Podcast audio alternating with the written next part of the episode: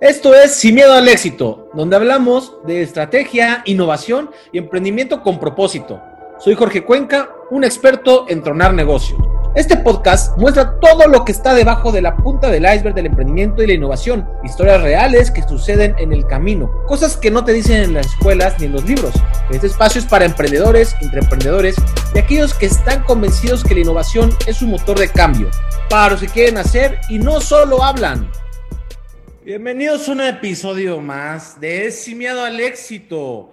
Oigan, hoy vamos a hablar de un tema que nos han estado escribiendo acerca de, ok, hemos hablado de emprender, hemos hablado de innovación, de estrategia, de cómo estudiar el futuro, hemos hablado de inversiones, pero dicen, oye, pero el primer paso es, y yo mismo lo he dicho, es vender. Y lo que nos hemos tardado un poco es, güey, las ventas cambiaron muchísimo ha habido industrias ganadoras que son digitales, que ya eran digitales antes.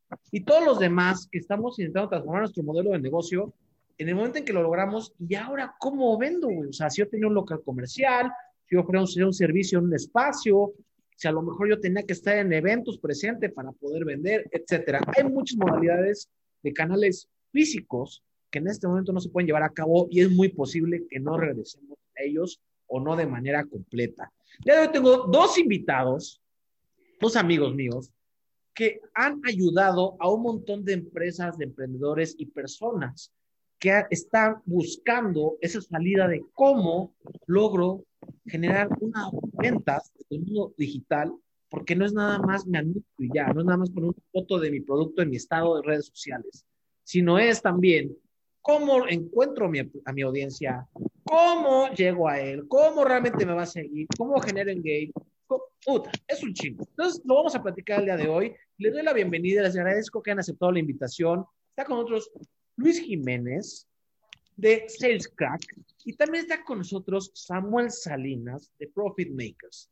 Entonces, más que yo platicarles de ellos, vamos a dar un tiempo para que nos platiquen un poquito cómo es que chingados llegaron a empezar a vender digital y ayudar a otras personas a hacerlo. Bienvenidos, chicos, ¿cómo están?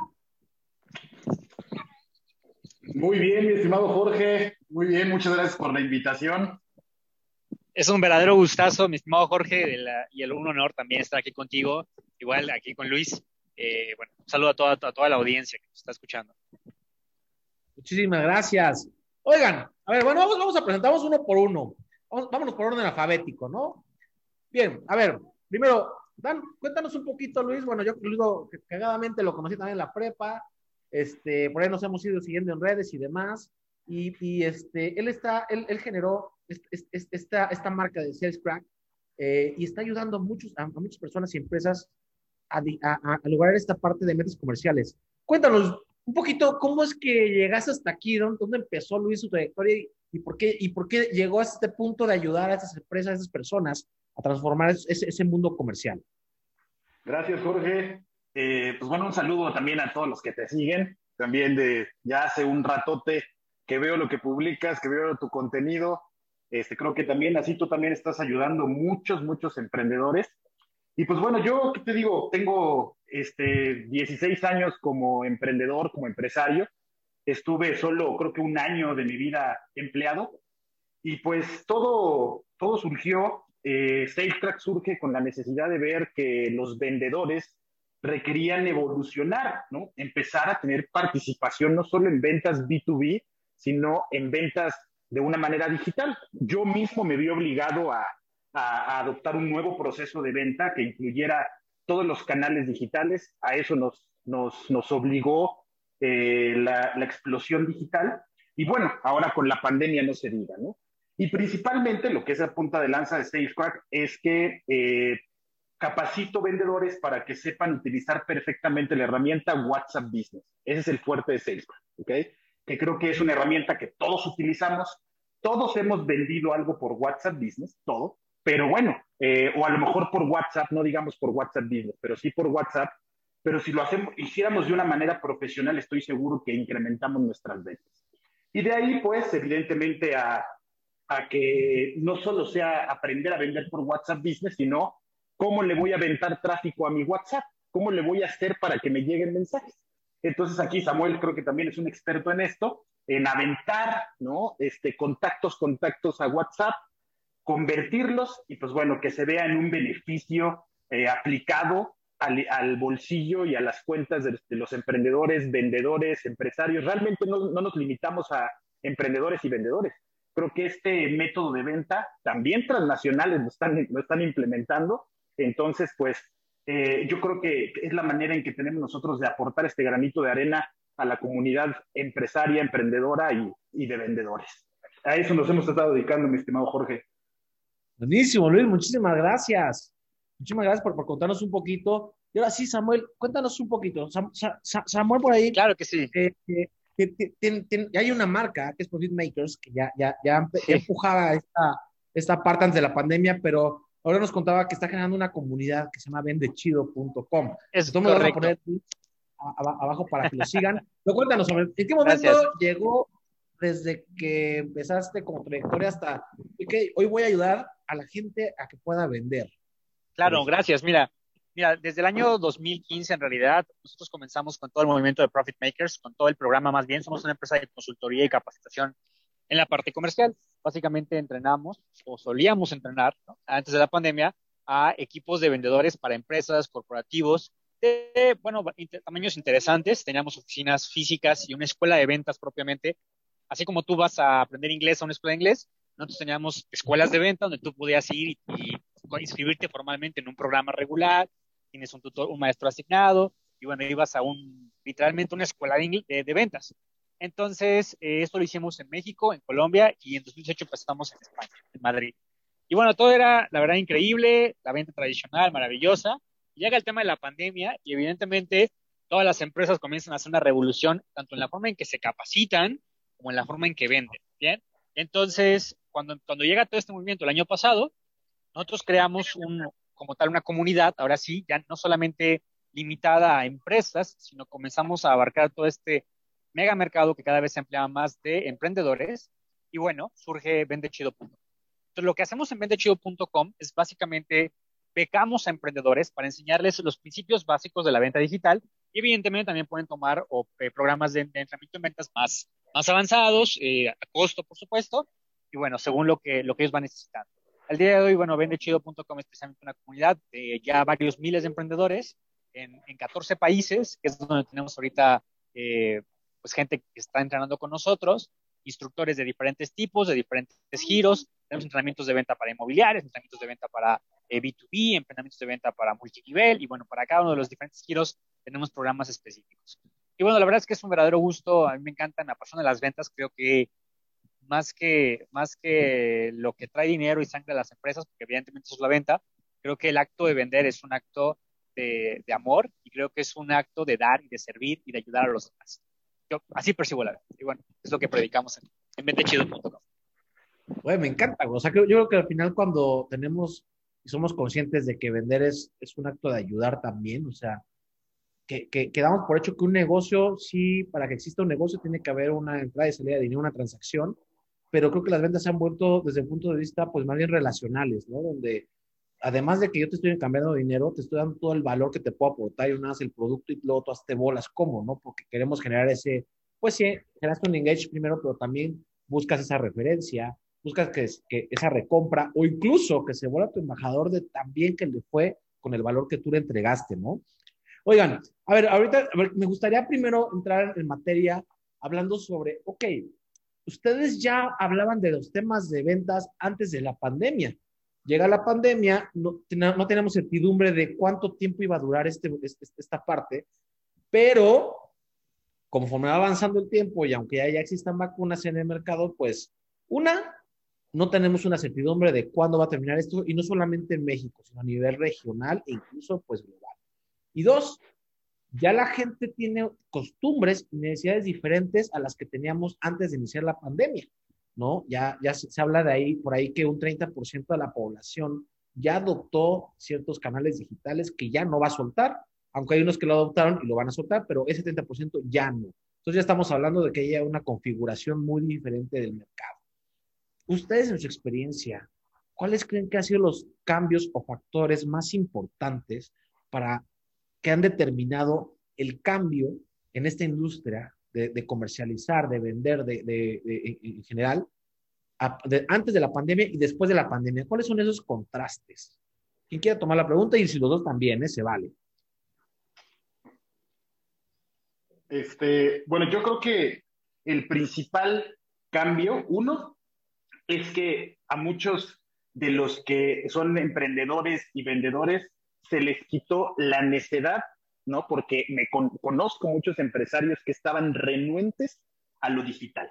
O sea, eso es lo primero, o sea, que enseñó que sí o sí, vamos todos para allá. No era eh, un speech de nosotros como vendedores digitales o expertos en marketing digital, no era un speech de quiero que me compres más, quiero que te transformes en lo digital, no, no, no. Ya nos dimos cuenta que nos enfrentamos a esa evolución tecnológica, eso es lo primero, ¿no? El reconocimiento por parte de muchos empresarios que por formación no querían migrar a digital o porque a lo mejor tuvieron una mala experiencia, quién sabe, ¿no? Y en, un segundo eh, plano, pues que realmente eh, nos dimos cuenta que tenemos que romper el miedo a la cámara, todos, todos, todos, todos. Tenemos que eh, realmente aportar valor, porque hoy este, pareciera que es un cliché, pero se nota en las transmisiones, se nota en las publicaciones quién está dando valor y quién efectivamente, como bien nos comentaba Samuel, está dando un acto de amor a su audiencia. Porque regalar el contenido, aportar valor es un acto de amor. ¿Qué mejor transformación para personas y negocios que hacer eso? ¿no? Entonces, eh, yo creo que, que, va por ahí en esos dos factores, mi estimado Jorge, el que realmente no seas, no importa lo que te dediques, no importa si eres vendedor, emprendedor o incluso dentro de una empresa transnacional tienes alguna posición administrativa de recursos humanos. Lo que nos dejó esta pandemia a nivel venta es uno, todos nos podemos vender y nos tenemos que vender en nuestra área de expertise, comunicar lo que sabemos, brindar nuestra experiencia a la audiencia y posteriormente viene la venta. La venta hoy yo creo que se hace de una manera más orgánica, más este, sutil, no, tanto, no tan agresiva como era antes. Esta filosofía vendedores perros, ¿no? Me acuerdo mucho de, ese programa de ventas de vendedores perros. Eso empieza a quedar un poco en el pasado. ¿Por qué? Porque hoy eh, estamos frente a un consumidor y frente a un cliente hiperinformado. Recibe información de diferentes canales, de diferentes redes y tiene la oportunidad de elegir. Va a elegir a quien esté presente y le esté aportando valor. Para mí esos son los factores que, que determinaron el cambio en esta pandemia, mi estimado Jorge. Buenísimo, buenísimo. Sam, ¿tienes algo más que quisieras agregar? No, me encantó. Creo que más, más, mejor explicado imposible. Añadiría un punto más, eh, y es algo muy bueno, y es que la, la, brecha, la, la ola de digitalización, que obviamente redujo la brecha de desigualdad digital que había en toda América Latina, también trajo una segunda, un segundo beneficio, y es que acostumbró a la gente a hacer compras online. Hace, o sea, antes, en 2019, mucha gente no tenía una tarjeta, no sabía cómo usar, no sé, un mercado pago, un PayPal, o hacer una transferencia, ocupar una wallet de algún banco. Esas cosas a mucha gente le daba miedo, les daba terror. Literalmente es dónde voy, dónde te deposito. ¿Qué, qué, qué, ¿A qué nos orilla y qué, a qué nos obliga el tema de la digitalización? Pues que si hoy en día quieres algo, quieres comer, tienes que pagar por medio de una app, ¿me explico? Tienes que meter una tarjeta de débito, una tarjeta de crédito. Y, y eso, bien que mal, hace que la gente tenga, esté más familiarizada con el dinero virtual. Y una persona con dinero virtual puede comprar a la una de la mañana, puede comprar a las 12 de la noche, puede comprar un domingo en la tarde. ¿Por qué? Porque si tienes tu plataforma conectada a cualquier tipo de pasarela de pago que exista, tienes posibilidades de hacer transacciones inmediatas. Y creo yo que esa es una de las cosas que apenas empieza a ver la puntita del iceberg, pero va a seguir como, como gordo en tobogán, dirán por ahí, y es algo buenísimo para las empresas. Claro, yo, yo creo que eh, em, empezar a ver esto como, vamos a ver el lado de la oportunidad. Si la pandemia no nos permite acercarnos, tal, ok, es, es algo grave, es algo feo, es ¿no? Eh, anímicamente no todos estamos también todo el tiempo porque pues no es lo mismo llevar la vida que estuvimos acostumbrados durante muchos años a, de un día para otro pues cambiar un poco, ¿no? Y, y, si estás afuera te sientes inseguro, pues porque pues estás expuesto a un contagio y, entonces tu consumo cambia. ¿Qué significa esto? Que eso es horrible, sí. A ver, vamos a hablar del lado chingón. O sea, hoy estamos hablando de que si antes tenías un local comercial que abría de 9 de la mañana a 9 de la noche, o, una tienda, lo que sea. Hoy tú puedes estar vendiendo, vendiendo, no, no operando, vendiendo tu servicio 24/7 en cualquier geografía. Les tengo que contar que, por ejemplo, yo estoy en la Ciudad de México, Luis está en Querétaro, Sam está en Puebla. Y la realidad es que hoy tú puedes tener clientes de todos lados del mundo porque hay manera de tú generar el servicio o el producto o hacerlo llegar a distancia, ¿no? Eh, digo, claro, tiene sus, temas operativos detrás, pero hoy día tenemos esa capacidad. Entonces, más allá de que se disminuye el mercado, hoy, tiene, hoy estás en un mercado mucho más amplio, geográficamente hablando, más competidores sí, pero también es, digamos, que todavía está, eh, cataloga como un océano azul, donde todavía no están todos haciéndolo. Todavía estamos a tiempo de anticiparnos un poco. Por otro lado, además de la geografía, también es que tienes esa amplitud de tiempo y sobre todo los contenidos que mencionaban al, principio, los contenidos están solitos trabajando. Haz que la tecnología trabaje para ti. Los, o sea, ya, las plataformas ya están hechas, las audiencias ya están hechas. Ahora, ¿cómo las enganchas? Que es como la, la, parte más importante. Ahora, ok, vamos a generar contenido, vamos a, a poner activo algo 24/7, ¿Cómo cambia el hecho de que antes yo tenía contacto con un usuario para explicarle cómo funciona mi producto o servicio? Hoy, ¿cómo hago para explicarle esto cuando estoy compitiendo con otros generadores de contenido y con otros competidores están 24/7? ¿Cómo hago ese diferenciador en este momento? Cuéntenos. Eh, bueno, ahí, este, mi estimado Jorge, yo creo que es entender primero que el modelo de, que tu modelo de negocio posiblemente tenga que cambiar, ¿no? De lo que estabas mencionando. ¿Cuántas personas que tenían un local físico de comida, por poner un ejemplo, que abría de las 9 de la mañana a las 8 de la noche? Y ese local, ahorita con la pandemia, evidentemente lo tuvieron que cerrar, posiblemente lo tuvieron que cerrar definitivamente. Y fíjate, fíjate ese tipo de emprendedor que tenía ese modelo de negocio. Y se le puso enfrente una dark kitchen, un, emprendedor que dijo, voy a vender comida desde mi casa, empiezo a hacer eh, contenido en redes, empiezo a hacer alguna que otra campaña en Facebook, en, en, Google, y empiezan a operar sin, estos, sin estos eh, gastos fijos, forzosamente, ¿no? Tan grandes como es tener un local, y empiezan a vender de otra manera. Como alguien que nació con un negocio en la pandemia, operado como Dark Kitchen, puede ser que hoy sea más rentable que ese que tenía su local de comida con un horario abierto, ¿no?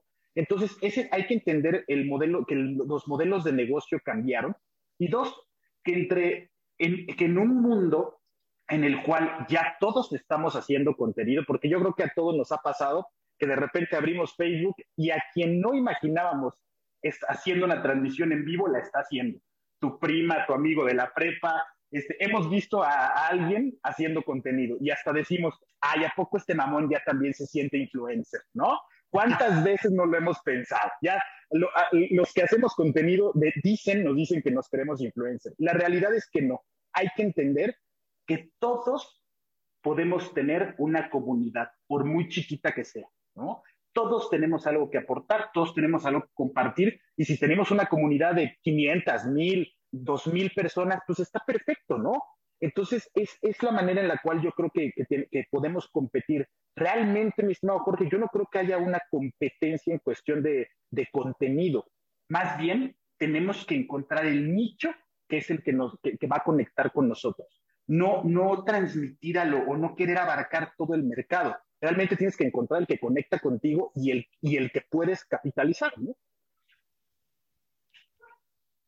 También yo creo, y evidentemente hay que, hablar de esto, eh, no tienes que ser un influencer para ser un empresario, ¿ok? Es una, parte importante. Yo creo que si tu negocio es hacer pizzas, pues dedícate a hacer las pizzas y a lo mejor contrata una agencia que te ayude con las campañas, con los fondos y, los contenidos. Me explico, o sea, creo que eh, un error que a veces que queremos hacer absolutamente todo. Entiendo que a veces no hay mucho presupuesto. Si no tengo mucho presupuesto para contratar una agencia, pues me toca capacitarme y aprender. También es un mito que hay que generar muchísimo contenido para vender. En realidad el contenido lo que genera es credibilidad. El contenido pues, por sí mismo no genera ventas, genera credibilidad y confianza. Porque igual si tú haces mucho contenido, pero solo le da like, tu mamá y tu hermana, al final del día tal vez estás gastando mucha energía en eso. Yo de pronto a algunos les recomiendo, mejoras un contenido más módico, pero métele presupuesto y, difúndelo. Eso te va a permitir atraer personas. Hay algún concepto que, manejamos que se llama microcomunidad controlada. Es, no, debes, no, debes preocuparte por tener una comunidad de 100.000 personas. A lo mejor tienes una comunidad de 75 personas o de 90 personas que llega a través de un embudo de venta. Pero es una comunidad lo suficientemente buena para empezar y para tener clientes. ¿Me explico? Entonces, no, no, no, bueno, quien nos escuche no piensa que, generar post diarios tres veces al día es la clave para vender más online. La realidad es que no. Eh, sí creo que debe generar contenido, pero tampoco obsesionarse con ser un influencer, sino más bien lograr el equilibrio entre tener presencia, aportar valor y tener buenas estrategias de atracción de prospectos.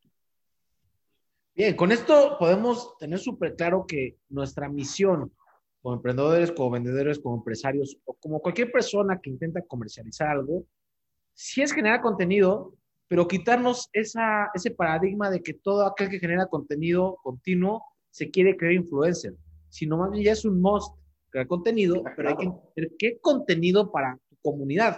No todas las comunidades tienen capacidad de absorber tanto contenido. Hay que entender también eso. Sí, lo que sí es, creo que es un must, es conectarte con tus comunidades o tus tribus de manera digital. Eso, es, eso sí, pero, pero no nada más llegar y, oye, te, tengo en Facebook, oye, no te, te vendo un seguro. Ay, güey, espérame, no te, o sea, güey, llevo años sin verte y ahorita me estás vendiendo. No, sino un poquito es como ir generando es, esa conectividad, esa conexión. Y creo que hay, que ver un poco, no, no eres influencer, pero sí necesitas hacerlo. Y por otro lado es, ok, dale valor por el contenido, no creas que nada más por imitar trends o por, este, bueno, cualquier contenido estúpido, pues no, o sea, sí hay que meterle ganas, porque como dijimos, ya hace rato coincidimos los tres que vender es un acto de amor. Entonces, desde tu contenido estás generando amor en ese sentido. Y, al, y como bien dicen, a ver, una cosa es generar contenido, pero también si te sales hasta el punto en el que estamos generando, eh, eh, no, no, no, no, antes generamos marketing por medio de una agencia y demás, o bien yo generaba algún material y listo, ¿no? Hoy ya hay una conexión total entre la estrategia, marketing y las ventas para poder generar valor. Entonces, vamos a entender esto. Sí genero contenido, no, no quiero ser un influencer, sí genero contenido de valor porque lo estoy haciendo con amor y porque realmente quiero que conozcan lo que estoy haciendo. Ahora, esto, todo esto está generando un boom en cuestión digital, pero también hoy día eh, ¿cómo le hago? ¿Cuál es el canal adecuado? Yo antes a lo mejor tenía un local y todos, y ocho empresarios tenían local, ok, todos el, local era el canal. Ahora, ¿cuál es? ¿Cómo sé que tengo que escoger este, un TikTok tal vez? Tengo que escoger un Instagram, tengo que escoger un Facebook, un LinkedIn, tengo que escoger un, WhatsApp. ¿Qué, cómo, ¿Cómo podría yo tener un criterio para poder darme una idea de qué contenido debo elegir por cada canal al que me estoy refiriendo? yo creo que va en función de tu mercado, mi estimado Jorge. No se trata, como bien lo decimos, de hacer contenido por hacer contenido y volverte loco este, haciendo contenido para todas las redes sociales. Muchas veces, como dices, eh, Samuel, esto es estúpidamente desgastante. Tienes que entender dónde está tu mercado eh, eh, y evidentemente para esa red social inicial, a lo mejor con una sola red social, preparar contenido para una sola red social, pautar en una red social en la que esté tu mercado. Yo creo que eso es clave. Si no sabes dónde está tu mercado, también no te permite anicharte y por lo tanto, lo que tienes que invertir en cuestión de dinero y esfuerzo y tiempo para crear contenido, evidentemente se va extendiendo y sale más caro a la larga, ¿no? Entonces, lo primero que tienes que entender es dónde está tu mercado. Hay mucha gente que a lo mejor no convierte en TikTok, pero sí está haciendo mucho ruido por ahí porque su mercado está ahí. Y habrá otra que sea en Instagram. Creo que a final de cuentas, eh, como, como, como bien mencionaba Samuel, eh, no es necesario tú ser todólogo, pero también creo que ya ahorita hay, las plataformas son muy intuitivas, muy intuitivas, muy fáciles de operar. El botoncito de promocionar publicación de Facebook, de Facebook ahí cada vez tiene más alcance en el sentido de antes te daba literalmente solo alcance y ya, hoy ya te da otro tipo de campañas con, con posibilidades de conversión. Entonces, está bien, no, no, somos expertos, no seamos todólogos, pero pues nada nos quita el poder promocionar eh, alguna publicación en Facebook, experimentar y yo ir detectando con base en la segmentación dónde está mi mercado. Es, es, lo principal, ¿no? Para no, no volverte loco creando contenido para todas las redes y para redes que a lo mejor no te van a retornar en el corto plazo. Claro. Aparte, recuerden, nada está escrito en piedra en redes, todo el tiempo cambian las reglas. Entonces, la única manera de saber dónde está es probar. O sea, lo que bien decía Luis, testea, testea, testea. Digo, Facebook te permite hacer campañas desde un dólar al día. Eh, digo, no hay que ser tan codos, también hay que entender que es un negocio. O sea, hay gente que dice, oye, ¿cómo hago un negocio con un dólar? Pues, se puede, pero al final del día va a ser más lento que si le si lo tomas entonces, eh, bien, pues métele una campaña, pruébalo 15 días, ve cuál es la mejor red social en la que te genera más, más conversaciones, más interacción, eh, más prospectos, si tienes un, funnel bien hecho.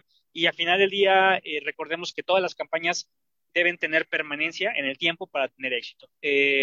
no, no tenemos que buscar esta estrella fugaz, ¿no? De una campaña la hice y pues ya, hay y la dejo abandonada. Las mejores campañas permanecen en el tiempo, son campañas que se miden por tres meses, seis meses. La publicidad siempre ha sido así, ¿no? Obviamente ahorita estamos en plataformas digitales, pero los, nuestros, nuestros emprendedores deben entender que el éxito en cualquier negocio radica en la capacidad de iniciar rápido, fallar rápido y mejorar rápido. es algo muy importante. Sí, a ver, yo, yo, yo, creo que ahorita el, el, el mundo de los negocios se ha hecho súper dinámico y ahora vamos a entender esto el, funnel o, este embudo de, marketing y ventas, bueno, yo a mí me gusta juntarlo porque yo creo que es uno solo, eh, al final antes también se llevaba a cabo, pero no nos dábamos cuenta. Más bien la percepción de, nosotros como, emprendedores o como vendedores o lo, que nos dedicáramos, no nos dábamos cuenta que el funnel estaba sucediendo.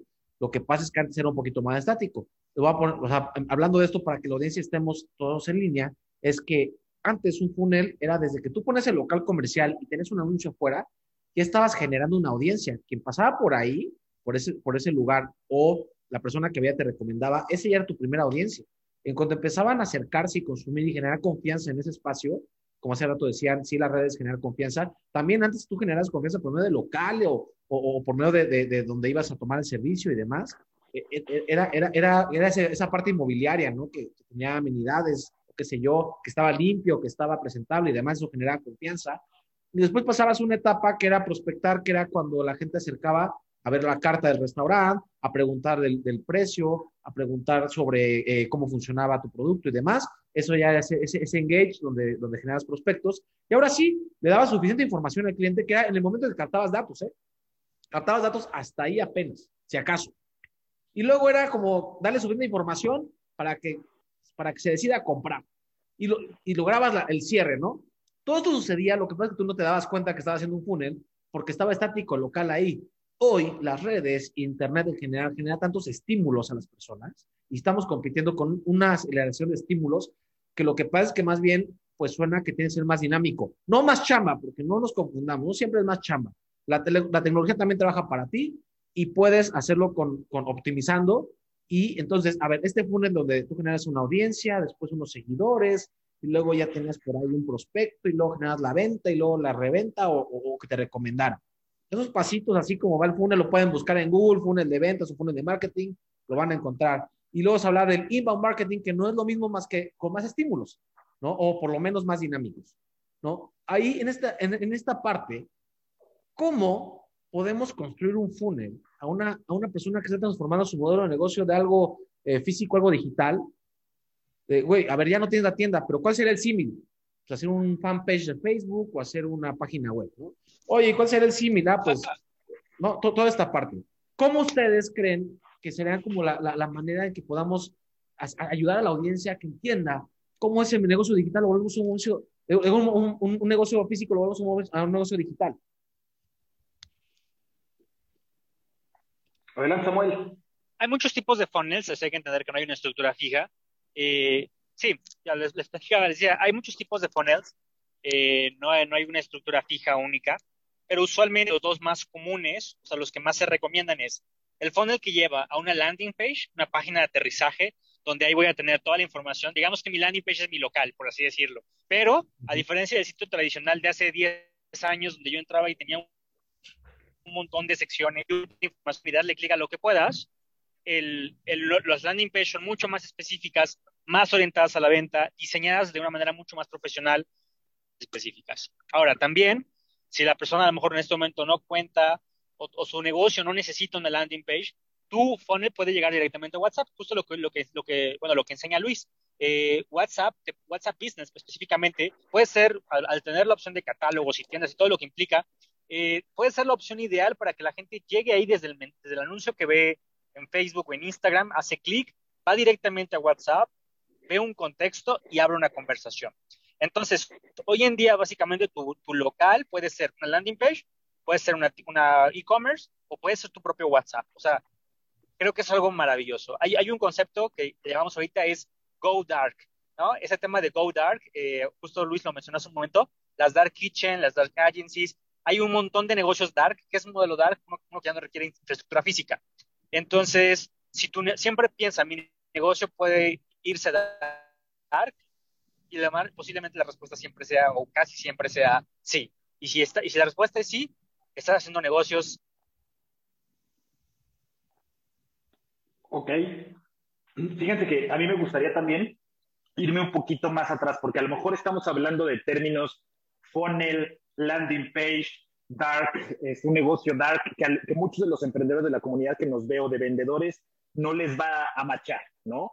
Este, eh, a final de cuentas es este, aterrizarlo. Si yo tuviera práctico así de bote pronto y me dieran a lo mejor dos minutos para recomendar una estrategia digital rápida, porque en serio, yo creo que hay muchos de los emprendedores, Jorge, Samuel, que nos están viendo y que no tienen ni idea de lo que es una landing page.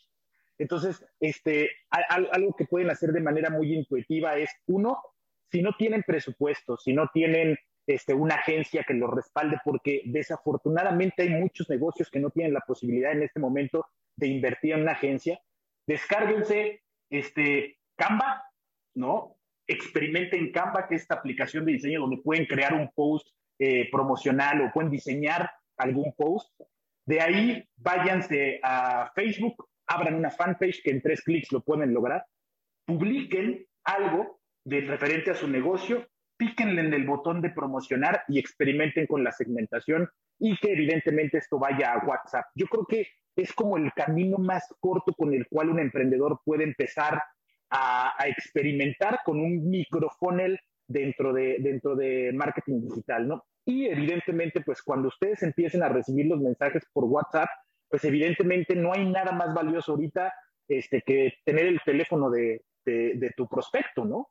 Eso es súper este, valioso y el correcto manejo dentro de WhatsApp Business creo que en algún momento los puede, los puede acercar a la venta. Ahorita ha tocado ver a muchos emprendedores que por ejemplo, aquí en el fraccionamiento, aquí en su casa, hay un grupo en el cual la gente se anuncia que con lo que vende en el grupo del fraccionamiento y están vendiendo por ahí, están generando utilidades por WhatsApp. Ese es el primer paso, ¿no? Entender que, el modelo de negocio cambió y, este, y irse metiendo poco a poco a lo digital. Seas emprendedor o seas vendedor, creo que ahorita no hay muchas alternativas más que lo digital. Después, pues yo les dejo la pregunta, ¿no? Ustedes, ¿qué tanto Jorge, Samuel creen que regrese regresen las cosas a como estaban antes, o esto ya de lo digital ya se quedó al 100%.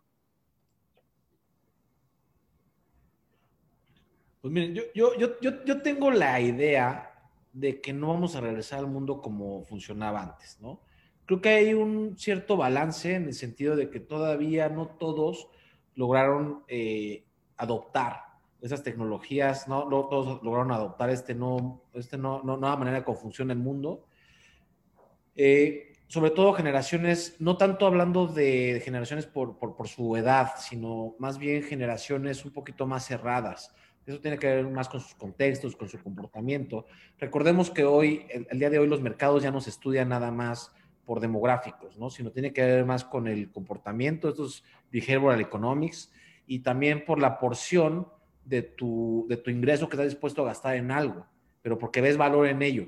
¿no? Entonces, ya no le quieres, antes el, o, el, típico error que yo veo en los emprendedores siempre es como, ¿y a quién le vas a vender primero? Pues a los de clase alta y hasta, hasta le ponen, ¿no? A, B más, B. Güey, ¿quiénes son esos güeyes? O sea, no es cierto. Güey, pregúntale a negocios como Electra, que es más, es, mucho más rentable que un Liverpool con un precio de hierro, porque le tiró a, un sector que no es A, ni B más, ni, ni C, güey. O sea, es, es, es la base de la pirámide, ¿no? Entonces, la realidad es que hay que entender un poco más que tenemos que, que, empezarnos a habituar sobre hábitos de consumo. ¿Por qué? Porque así como antes los anuncios, eh, los espectaculares que veas en la calle, anunciarte en la tele, anunciarte en el radio, eh, incluso en las paradas de camión, ¿no? Que, que se puso de moda un tiempo, hace, unos 10 años. Hoy día eso ya está en redes. ¿Qué significa esto? Que la red, tú cuando vas a hacer un anuncio, pues la realidad es que vas a, a ponerle hábitos de consumo de tu usuario. ¿Qué busca y qué intereses tiene? para que la, e, esa herramienta, Facebook Ads, Google Ads o lo que quieras, vaya y busque a ese, segmento, ¿no? Entonces, tu segmentación de mercado ya no es tírale, antes era un, un escopetazo y que caigan los más que puedan, ¿no? Hoy es tirar un riflazo porque también los presupuestos son un poquito más limitados, estás compitiendo con más en ese sentido. Ahora, hay muchos que van a caer por ahí. Yo creo que, yo opino que va a ser un híbrido, pero también siento que ya hay un avance esta parte que hablan de los darks, que la verdad es que yo no había escuchado el concepto tal cual, pero entendiéndolo un poco por lo que platicaban, pues sí, o sea, es lo que hoy está sucediendo. Hoy todos estamos trabajando desde nuestras casas, eso significa, bueno, no todos, que tenemos la, fortuna de, poderlo hacer, pero la realidad es que hoy tú puedes montar una empresa que factura lo mismo que facturaba antes, o, tal vez se reduce la facturación, pero su costo también, nos vamos a enfocar más los negocios a utilidad y no tanto a la presencia física, ¿no? Eh, también, platicamos hace rato un poquito sobre... Eh, todo, estamos aquí platicando Luis y yo, todo está Sam, pero estábamos ahí diciendo, oye, güey, es que está cabrón que hoy, eh, antes, antes como que el negocio estaba muy fijado a cuántas, cuántas sucursales tengo o cuántas oficinas tengo para tener presencia, no sé, vivo en Ciudad de México y tener presencia en Tijuana, pues tenía que ir a rentar un espacio allá. Es como, güey, hoy puedes tener presencia en cualquier lugar por medio de Internet, ¿no? Entonces, creo que en ese sentido, eh, en cuestión, se, se, va a volver un mercado sobre, sobre eh, omnicanal y omnipresente literalmente, ¿no? Eh, va, va, va, a variarse el tema presencial, pero no vamos a poder dejarlo porque mucha gente está esperando nada más que pase esto para que realmente se dé. En ese sentido, ¿cómo sienten que va a ser el siguiente paso? ¿Cómo nos preparamos para que, ok, ya funciona la vacuna y supongamos que otra cepa no, no arruine el plan y, y, que no venga otro virus y arruine también el plan? ¿cómo, nos podemos preparar un escenario razonablemente tendencial en el que, ¿qué hacemos? Vamos equilibrando las ventas, vamos equilibrando mi comunicación, sigo en el canal digital o también voy viendo cómo lo hago de manera física, hago un híbrido. ¿Cuál es el, así como, cómo se imaginan el escenario de acuerdo a lo que han vivido y de acuerdo a lo que sus clientes les han comentado? Yo, yo, pienso, bueno, a ver, algo muy interesante es que ya encontramos que es cómodo, ¿sabes? O sea, la primera semana, el primer mes mi hermana decía, ya quiero regresar a la escuela, hoy dice, ya no quiero volver, ¿sabes? Eh, o sea, el, ser humano se adapta, nos adaptamos continuamente y encontramos que es cómodo tomar algo en línea, encontramos que es cómodo pedirlo a domicilio, encontramos que es cómodo no tener que estar una hora en el metro en la Ciudad de México y luego otra hora en un camión horrible y luego estar en un horario súper horrible y estar ahí todo el día encerrado en una oficina si puedo estar en mi casa trabajando bien a gusto y ser más productivo. ¿Me explico? O sea, creo que ese descubrimiento, eh, por eso nunca vamos a regresar a como antes. Ahora, sí creo que eventualmente en algún punto pues tendremos que volver a salir y tendremos que volver a estar eh, con actos presenciales, ¿no? Es parte normal. Pero vamos a ser híbridos. Entonces yo, yo por ejemplo, lo que yo recomiendo es lo que, el, lo que el canal digital te hace que te permite capitalizarte de forma rápida. O sea, la realidad es que eso hace. Si en lugar de invertir en, en, en, un, renta, infraestructura física, equipo mobiliario, solo inviertes en publicidad y puedes generar un negocio que va, va, de manera acelerada, bueno, tendrás evidentemente el dinero para poder capitalizar un negocio presencial. Nosotros, por ejemplo, tenemos, aún, nosotros seguimos conservando nuestras sucursales físicas y han estado cerradas un año. Y cuando nos hablamos, las quitamos. Para nosotros fue, es que en este momento es nuestro diferenciador, ¿sabes? O sea, a final de cuentas, el hecho de que existe la sucursal física sigue siendo un diferenciador para muchos de nuestros clientes que sí preguntan, oye, ¿dónde estás? ¿No? Porque hay clientes que son un poco a la antigua y lo demás. Bueno, ahí está. Pero a final de cuentas, eh, creo que va a haber más negocios híbridos. Solamente hay que ver el norte en Estados Unidos, mientras GCPenney en, en la, cadena de, como tiendas departamentales o sea, cerró un montón de tiendas físicas, ¿no? Y básicamente fue a la quiebra. Amazon empezó antes de la pandemia un programa en el que estaban abriendo tiendas físicas de Amazon no decía, pero ¿por qué Amazon está abriendo tiendas físicas? Y es porque los modelos híbridos generan más confianza en los clientes. Entonces yo creo de manera personal que lo que veremos en el futuro será muchos negocios de manera híbrida. Sí, yo, yo, yo también. Evidentemente hay muchos negocios que pues por su naturaleza no pueden este, ser 100% en línea, ¿no? Este, una empresa, la cual yo le consultaría, pues se dedica hacer paracaidismo, vender saltos en paracaídas, pues jamás va a poder hacer algo 100%, 100 en línea, pero sí nos, nos, nos enseña que evidentemente lo que es la operación a lo mejor administrativa se puede reducir en cuestión de costos muchísimo, ¿no? Tienes a los vendedores a lo mejor en home office, tienes a cierta parte administrativa en home office y eso te, te reduce muchísimos gastos operativos. Entonces, eh, sí, definitivamente va a ser un modelo híbrido, un modelo en el cual creo que algún factor importante también va a ser la capacitación, porque creo que de lo que experimentaron muchas empresas que mandaron a home office a todos sus empleados fue que no todos estamos preparados para hacer home office. Hay que entender la responsabilidad. No estás de vacaciones, brother, ¿no? Estás, estás haciendo home office y muchos de los, de los, de los, de los empleados, perdón, eh, no pudieron adquirir ese sentido de, de, responsabilidad de estoy en casa, tengo un espacio adecuado para poder este, trabajar. Entonces, este, ese modelo híbrido, pues evidentemente va también que, que llevar una, una, cierta dosis de capacitación en todo sentido para poder eh, operar en línea. fíjense que ahorita con lo que estaban comentando, a mí, a mí, a mí me parece algo como muy, yo creo que hace mucho más complejo que nada decir, vamos a un lado a otro o nos quedamos como en medio, ¿no? Creo que hay negocios, modelos de negocio que crecieron durante esta pandemia a partir de que el home office fue, fue una manera de, de restringir la, un poquito la, la, la, pandemia, ¿no? Pero hay otros modelos de negocio que no pararon, ¿no? Bueno, por ejemplo, eh, eh, temas de, de, de, economías esenciales o actividades esenciales, eh, construcción, este, alimentación, demás, ¿no? Entonces, yo creo, no sé qué les parece a ustedes, pero es el mejor momento para emprender porque es el momento en que no va a funcionar el mundo igual. Es decir, cuando ya los grandes o los que llevan mucha, una, permanencia en el mercado habían acaparado una porción muy, muy, muy, muy grande, ya muy estable, con una fidelidad ya casi irrompible, hoy día, pues creo que es el momento de quitarle como un poquito esos, eso, eso, un pedacito del pastel a varias industrias y que, y, y que nosotros como emprendedores entendamos que realmente tenemos que, que, compartir un poquito más el pastel con todos. Tenemos que quitarnos como esa idea de que yo voy a hacer más, yo le voy a ganar al lado. Es como, güey, si no, si, si, si no entiendo cuál es exactamente mi modelo de negocio, que es nuevo, que no está escrito, que no hay documentación acerca de eso, que no hay estadística acerca de eso, las, las industrias están segmentando, ¿no? Hace poco eh, platicaba por ahí eh, en un programa que tenemos en Play Academy eh, acerca del tema de la industria de los gimnasios, ¿no? Yo, yo soy fan de ello, pero eh, la realidad es que los gimnasios tuvieron que, mover un poco. La, eh, el, gimnasio funcionaba de la misma manera, fierros, un, edificio gigante con alberca, caminadoras, equipo tal, eh, instructores, además tenía como una, gran parte de, de, capital humano. Y luego es como, güey, se, se, tuvo que romper el pastelito. ¿Qué significó esto? Es algunos de plano se fueron al parque y ya, ¿no? Lo resolvieron. Otros simplemente lo abandonaron.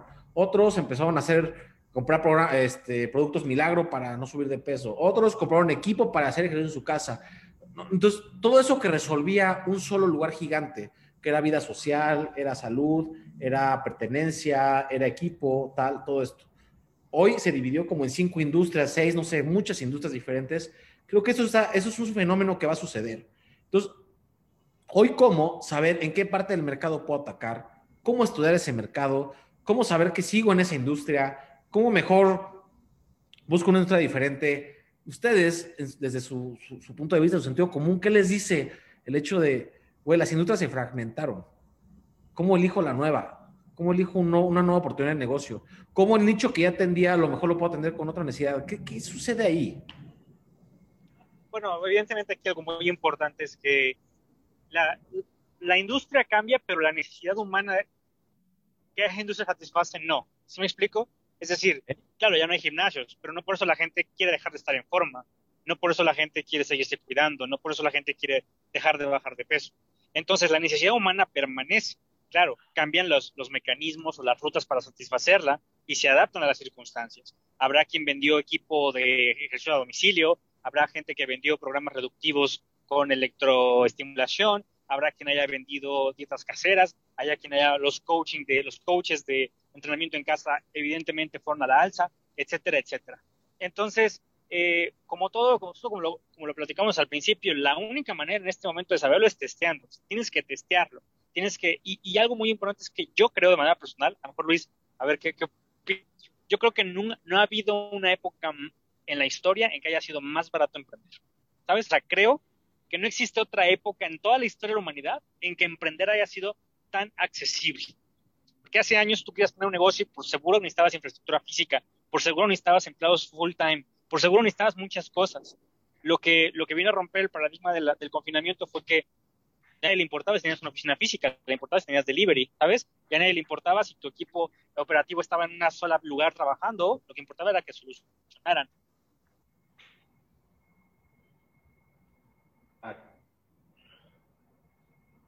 Se nos fue tantito Samuel, creo. Fue un poco Samuel, se nos fue un poco Samuel. Sí, sí, sí. Todo lo que estaba mencionando es, es, es muy cierto, ¿no? Nunca, nunca había sido tan barato emprender como ahorita.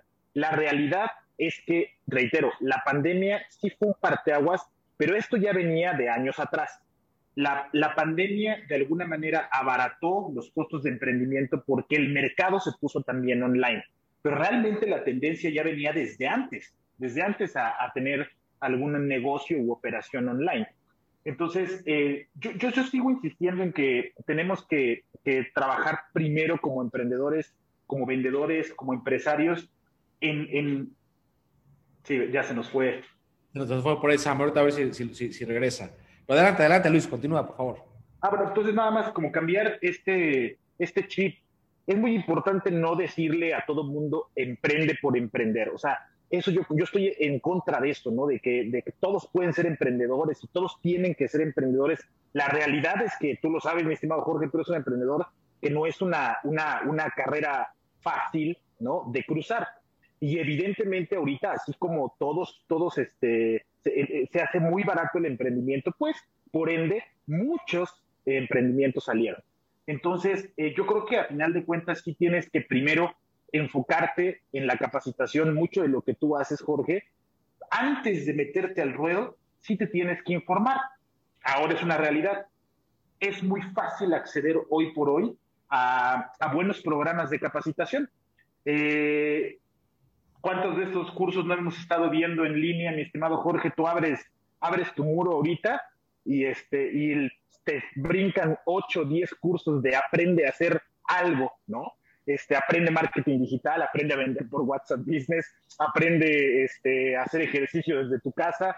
Entonces, afortunadamente tenemos a nuestro alcance el poder consultar bien la información, elegir inteligentemente con quién vamos a, capacitarnos y después de que ya te sientas listo, pues sí, levantar el vuelo y emprender, pero, pero también creo que es, es para todos, ¿no, mi estimado este, Jorge, ¿tú qué opinas? No, mira, yo, yo, yo, creo que emprender, más que no sea para todos, es, no todos nacen con, con esa, con, esa, eh, eh, con esa hambre, con esa habilidad, y, y, la realidad es que también yo creo que el sistema educativo, por lo menos en México, en cuestión regional, sí es muy enfocado a generar mano de obra calificada para que se emplee, ¿no? Creo que eso ha sido, ha sido una premisa. Eh, digo, al final tienen que responder a la demanda laboral, ¿no? Entonces creo que es, que es una combinación, tanto que que este, está, un poquito repartido entre muy pocos el, el, empresariado y el, emprendimiento, que aunque sonara muy grande, realmente no, es tanto y el, resto está con más, eh, la capacitación es para poder cumplir pues, con, un puesto laboral. Y está bien, o sea, creo que es respetable, está bien, apoyo también ese, ese sentido. Y también creo que apoyo mucho el intraemprendimiento. Creo que más allá de nada más decir yo me voy a dedicar independientemente a vender algo, es, güey, yo puedo innovar, yo puedo generar valor a una, a una organización y también se vale, es emprender. A lo mejor, pues, quitas un poquito ese, esa incertidumbre o esa responsabilidad que tienes como emprendedor de, a lo mejor hay familias que dependen de, de, que logres vender, de que logres sacar a tu empresa para que puedan comer. Digo, sí, también, pero también se vale de otro lado decir, güey, también depende de mí que esto crezca, que esto funcione y, y, por eso voy a aportar en cuestión de innovación. Por eso creo que tiene ese, ese matiz como de combinación entre emprendimiento e innovación, ¿no? Y ahora bien, la realidad es que eh, hoy, hoy, hoy, hoy, los modelos de negocio son más, son, más eh, eh, dinámicos, son un poquito más enfocados a, cómo mantengo ese engage con, con, con, los usuarios, con mi comunidad. cómo de la audiencia puedo captar mejor comunidad, cómo genero tribus que ya están, es como lo que antes hablábamos de esa subsegmentación de mercado, según una tribu, porque realmente son necesidades que, que van generando. Y, y, y, luego cuando estamos en la etapa esta de, de, de, de concentrarlos, encontrarlos, eh, estar ya, ya, ya como que ya llama su atención, ya, los, ya, ya son prospectos. Creo que un, un, un, un dolor o el tendón de Aquiles de las ventas, creo que siempre ha sido el tema de seguimiento. Normalmente decimos, güey, ya, ya, ya hice un TikTok, ya hice un Instagram, ya llamé su atención, ya me sigue, incluso ya hasta me pidió informes, puta, ya, ya estás, es del otro lado, ya tengo sus datos. Güey, tú, sobre todo ahorita que, que te enfocas mucho el tema de, de, WhatsApp este, empresarial, que yo creo que es una herramienta maravillosa, yo no la conocía hasta la pandemia realmente. Bueno, ya lo habíamos usado, pero nunca le habíamos visto tanto valor.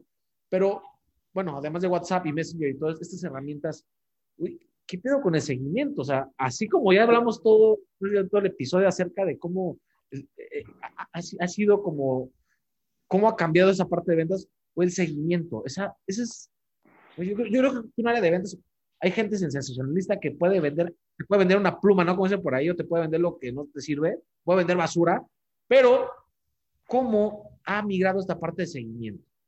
Lo que pasa es que, mi estimado Jorge, confundimos el seguimiento con acoso. O sea, eh, realmente ahorita eh, tener el celular de un prospecto nos puede confundir. No sé si te ha tocado de repente que no se le das el teléfono, te toca la renovación de tu equipo en Telcel o ATT o donde quieras, ¿no? Y este, por alguna razón, cuando fuiste a pedir informes del equipo que quieres renovar, le diste el teléfono al ejecutivo y te está todo el tiempo, no te puedes, vas a una agencia, ves un coche y de repente ahí está, te, están, te acosan. La realidad es que en el momento en que eh, nosotros entendamos que eso ya cambió, vamos a vender más. No se trata de que el seguimiento ¿sí? sea acoso, sino hay que estar presentes nada más. De repente, por ejemplo, me preguntan en, los cursos de WhatsApp Business, Luis, ¿cuál es la mejor manera de estar presente en WhatsApp Business? ¿no? Ya tienes el teléfono de, de, del contacto y tienes, se agregaron mutuamente. Pues publica estados de WhatsApp. No hagas las listas de difusión que muchas veces son invasivas y te están llegando mensajes y mensajes de gente queriéndote vender. Utiliza los estados. Si el cliente te tiene agregado, va a consultar tus estados en algún momento. Y cuando esté listo para comprar, te va a escribir a ti porque tú estuviste presente. Es, una, es un tipo de venta, yo creo que ya, mi estimado Jorge, más sutil, más inteligente y mucho más enfocada a, evidentemente, estar ahí cuando el prospecto quiera comprar.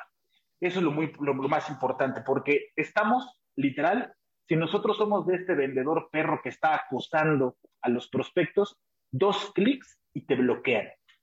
Así de sencillo. O sea, hoy ya estamos a dos clics del bloqueo.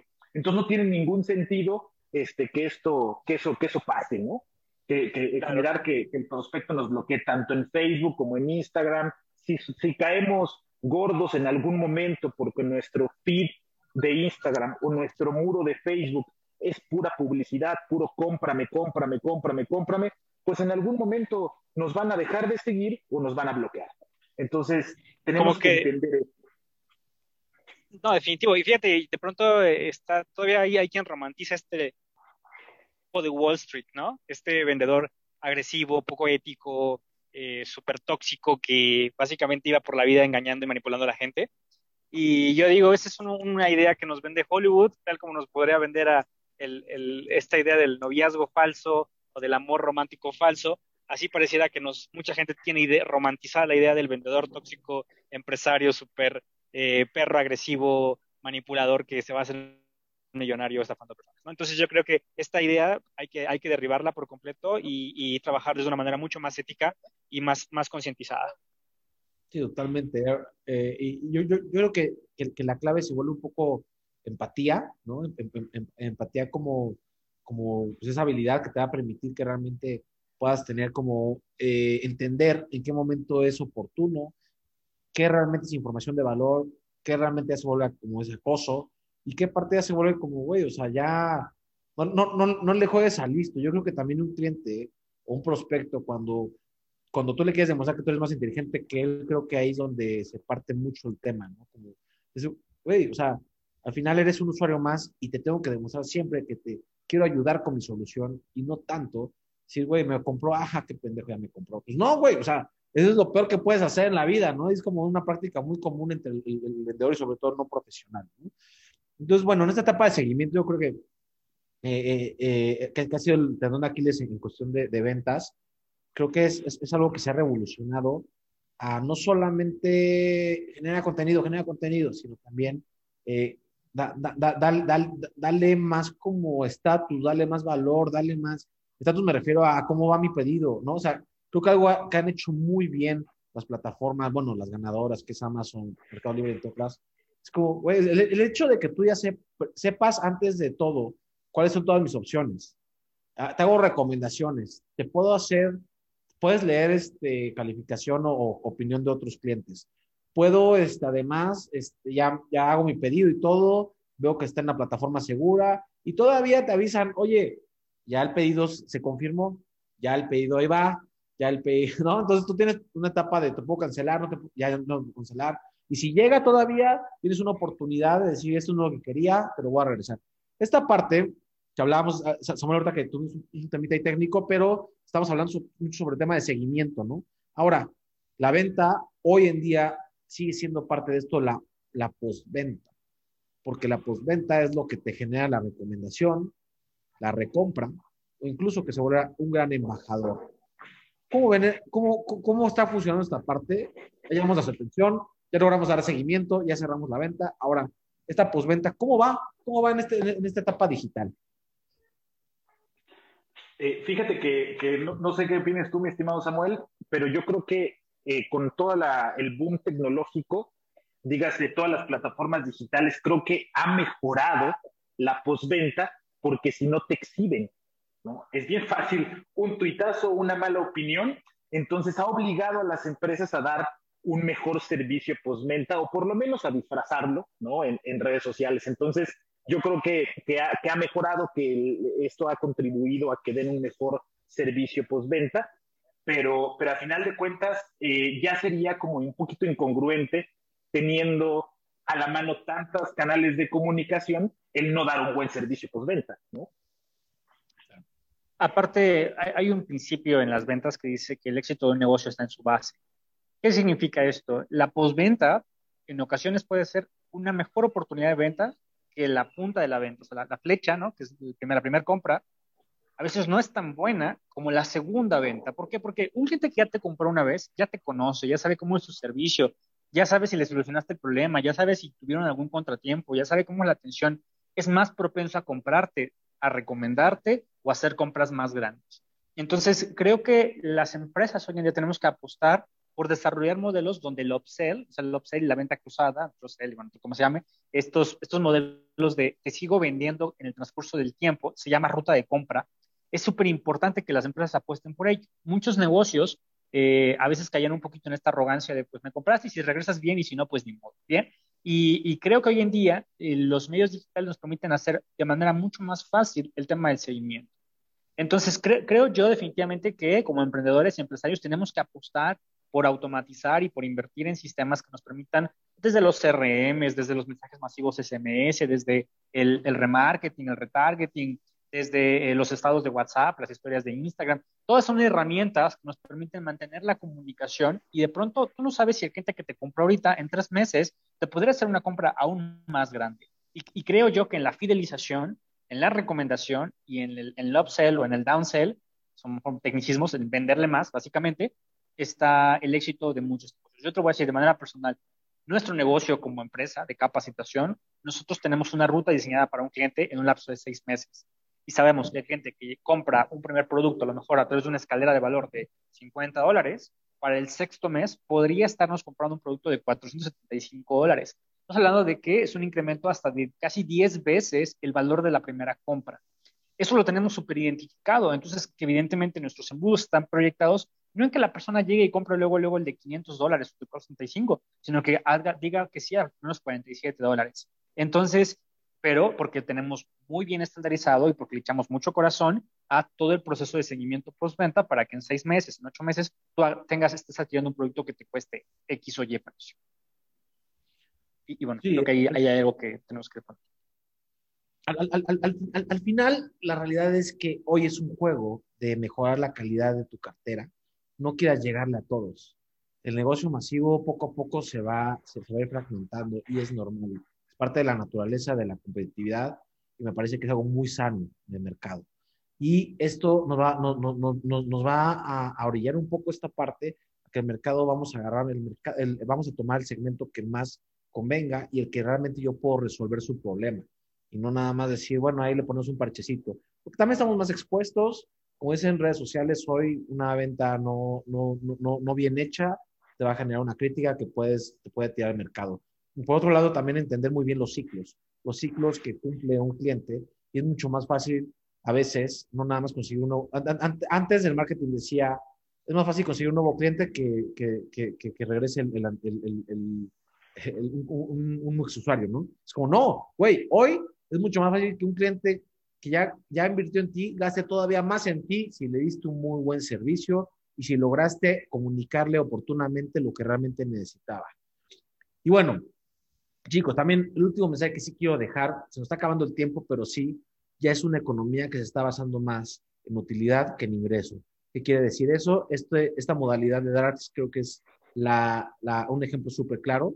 Hoy no necesitas una gran infraestructura, hoy no necesitas una gran imagen, necesitas ser fuerte en cuestión de propuesta de valor, luego comunicarlo muy bien digitalmente y lograr un servicio, eh, el mejor servicio y el post-servicio. Y ahí está la clave. Ya no está en ese gran local, en ese negocio inmobiliario de hace años que, que sí funcionó, pero ya no va a ser. Entonces, hay que estar consciente de esto. Y chicos, se nos está acabando el tiempo, pero eh, pues eh, antes de que nos despidamos, bueno, agradecerles su tiempo, su disposición. Eh, que se logró hacer este, no, no, no, he hecho este programa como con dos, dos invitados y me, me, gustó mucho porque pues son diferentes puntos de vista y eso abona mucho a la audiencia. Y bueno, yo antes de despedirme quiero, eh, a ver si nos pueden contar dónde los podemos encontrar, este, cómo nos comunicamos con ustedes, si tengo dudas de ventas, dónde te busco, dónde, dónde te dejo un mensajito, algo, cuéntenos. Adelante, Samuel. Claro, con todo gusto. Bueno, quien me quiera seguir de manera personal, en Instagram creo que la mejor herramienta, el mejor medio para tener una comunicación muy directa. Hay gente que me manda de pronto mensajes directos y siempre te lo respondo. Ese es una, un compromiso que tengo para con todo nuestro público. En, me cuentas como samuel.salinas. Así de sencillo, eh, arroba samuel.salinas. Y bueno, continuamente escribo columnas para Forbes México, para Expansión México, para Revista Neo, para Entrepreneur. Bueno, ahí, ahí podrás ver algunos artículos que yo, que yo publico de manera muy periódica.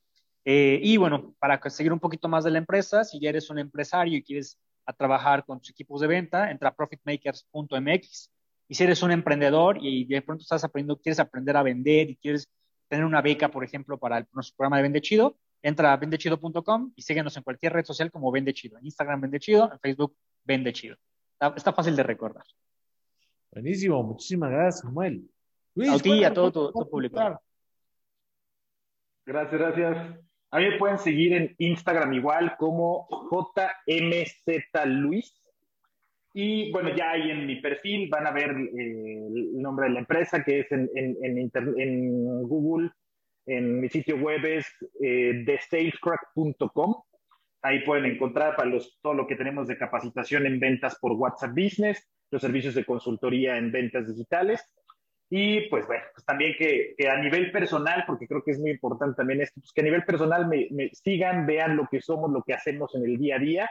Y creo que hablando con lo que coincide con todo lo que nosotros mencionamos es, eh, pues que vean auténticamente quiénes somos en redes, ¿no? Yo creo que es, es la ventaja de, de sobre, todo, sobre, todo, sobre todo Instagram, que pueden vernos tal cual con nuestras familias, con nuestros amigos, echando una chela en esta transmisión, entonces yo creo que eso aumenta muchísimo la credibilidad, como bien mencionaban. Como dicen por ahí, co coherencia entre todo, ¿no? Oigan, chicos, les agradezco muchísimo el tiempo, muchísimo su, su, su, conocimiento, sus palabras, la experiencia, ¿no? Me encanta que hablemos cada quien desde nuestra trinchera porque creo que así abarca un poquito más a posibles ideas y posibles innovaciones, posibles emprendimientos, o incluso personas que hoy están atorados, que esto les ayude como a motivarse y también a, a lo mejor poner en práctica, que sea lo mejor, ponerlo en práctica. Muchas gracias por su tiempo, chicos, de verdad. Ha sido wow. un gustazo, amigo, en verdad. Luis, también un, un, honor eh, platicar aquí contigo. Ya te sigo en Instagram, ahí estaremos en comunicación. Y bueno, equipo, pues gracias. Igualmente, Samuel, mucho gusto. Ahí te va el follow back ahorita. Y este, y pues seguramente estaremos por aquí pendiente. Este, Jorge, gracias por la invitación. Eh, muchas gracias a toda tu audiencia y pues a seguirla rompiendo. Mucho éxito, mucho éxito, Samuel. Creo que, creo que después de esta transmisión tenemos que por lo menos echarnos unas chelas por ahí afuera, porque hay muchos puntos en común que platicar. claro que sí. No, sí, generando negocios aquí. Oigan, a mí no me queda más que agradecer. Por ahí eh, quiero, quiero, quiero, agradecer este Charlie Lorenzo, que está en edición, a Osorio, que está en producción, eh, y también que nos sigan. Estamos como Play Academy MX en Facebook, Instagram y LinkedIn. Yo soy Jorge Cuenca. A me pueden encontrar como Cuenca Emprende en Instagram y como Cuenca Emprende también en TikTok. Y recuerden que esto es Sin Miedo al Éxito. Este podcast se creó en Play Academy, la escuela de innovación con propósito. Esto no es solo inspiración, tenemos para ti más herramientas y contenido nos vemos en Facebook, Instagram, LinkedIn, YouTube, donde nos puedes encontrar como Play Academy MX. Dinos de qué más quieres saber, escúchanos, síguenos, compártenos y no tengas miedo a cagarla, porque es la mejor escuela. No dejes de romperla, que esto es sin miedo al éxito.